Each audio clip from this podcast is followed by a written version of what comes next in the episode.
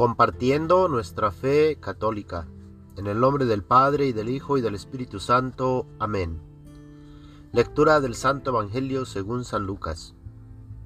En el año décimo quinto del reinado de César Tiberio, siendo Poncio Pilato procurador de Judea, Herodes tetrarca de Galilea, su hermano Filipo tetrarca de las regiones de Itoria y Traconítide, y Lisanías, tetrarca de Abilene, bajo el pontificado de los sumos sacerdotes Anás y Caifás, vino la palabra de Dios en el desierto sobre Juan, hijo de Zacarías.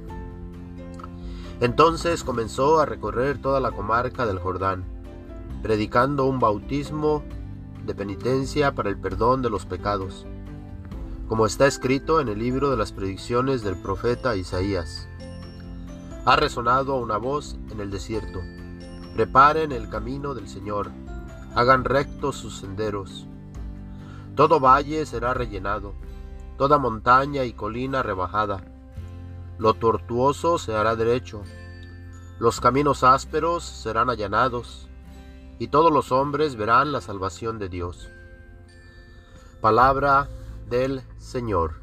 Gloria a ti, Señor Jesús. Estamos ya en el segundo domingo de Adviento. Y en este día escuchamos en el Evangelio de San Lucas las palabras del profeta Isaías que nos dice, Preparen el camino del Señor, hagan rectos sus senderos.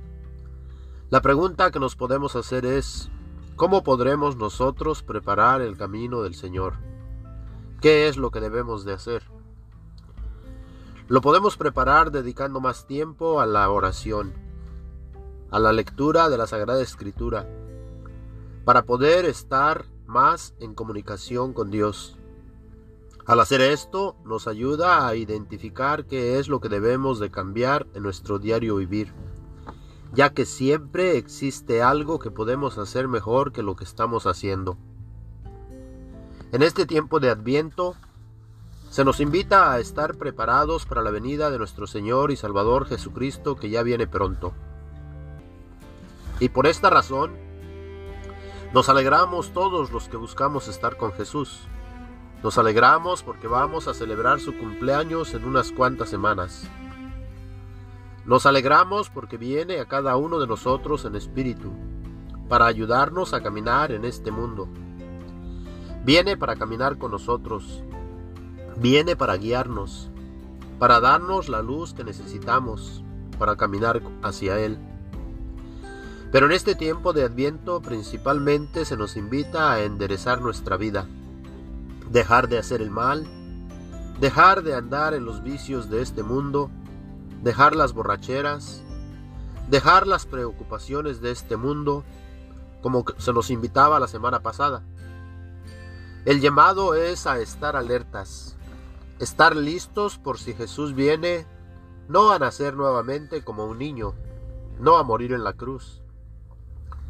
En su próxima venida, aparte de venir diariamente en el sacramento de la Eucaristía, vendrá con todo su poder y gloria a juzgar a las naciones. Y ya que nos da la oportunidad de poder alimentarnos con su cuerpo, sangre, alma y divinidad, presente el sacramento del altar, no perdamos esta oportunidad de venir a Él y recibir de este alimento celestial. Algunas personas que no creen en Jesús como Dios y hombre verdadero llegan a decir que Jesús es solo un mito, que no fue cierto, que es algo que algunas personas inventaron. Pero en el Evangelio de hoy se nos da a conocer que Jesús, junto con Juan Bautista, existieron en un tiempo real en la historia de la humanidad y nos da incluso nombres de los gobernantes de ese tiempo. Lo proclamamos en el credo de la iglesia. Jesús padeció en tiempo de Poncio Pilato. Fue crucificado, muerto y sepultado.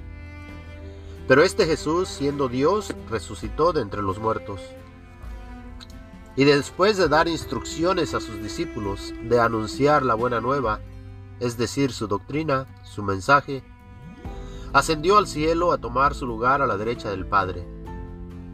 Este Jesús nos dice el Evangelio y escuchamos especialmente en este tiempo de Adviento, ha de venir con todo su poder y gloria, a juzgar a vivos y muertos, creyentes y no creyentes, a juzgar a todos los pueblos de la tierra.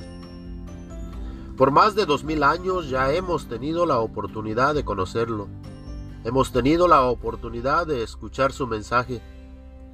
Hemos tenido la oportunidad de escuchar su voz. Hemos tenido la oportunidad de arrepentirnos de todo el mal que hemos hecho. Hemos tenido la oportunidad de realmente recibir la gran misericordia de Dios para nosotros. No una falsa misericordia al pensar que Dios me ama y no tengo que cambiar mi modo de vivir. Jesús nos invita a estar alertas, a preparar el camino del Señor. Y nos invita a estar alegres, como nos dice en la primera lectura. Se nos invita a dejar los vestidos de luto, actitudes de tristeza y aflicción.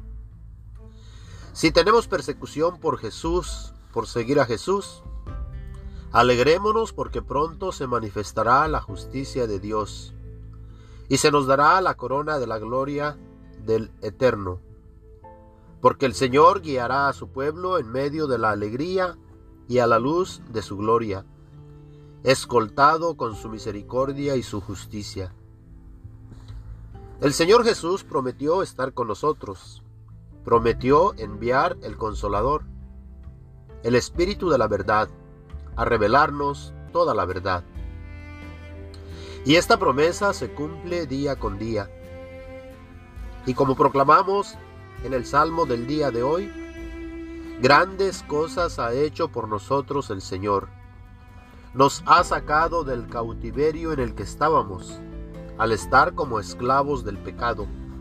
Y esto nos llena de alegría. Y esta es una de las razones por las cuales buscamos su rostro, por ahora entre cortinas. Pero se acerca pronto la gran manifestación de Dios. Y como nos dice San Pablo en la segunda lectura, cada vez que me acuerdo de ustedes doy gracias a mi Dios y le pido con alegría por toda su iglesia, para que siga propagando el Evangelio desde su inicio hasta el día de ahora. Ya que Jesús, que ha iniciado su iglesia, la va perfeccionando día con día hasta el día de su venida. Aunque a veces parezca como que se destruye o se desvía, Dios siempre la cuida y la protege. La invitación pues en este día es a preparar el camino del Señor, hacer más oración, reconocer nuestras faltas y pedirle perdón, y así estaremos alegres por su, segunda venida. Ven, Señor Jesús. No tardes, Señor. Ven que te esperamos. Amén. El Señor esté con ustedes. La bendición de Dios Todopoderoso, Padre, Hijo y Espíritu Santo, descienda y permanezca con todos ustedes. Amén. Mis hermanos y hermanas en Cristo, gracias por compartir nuestra fe católica.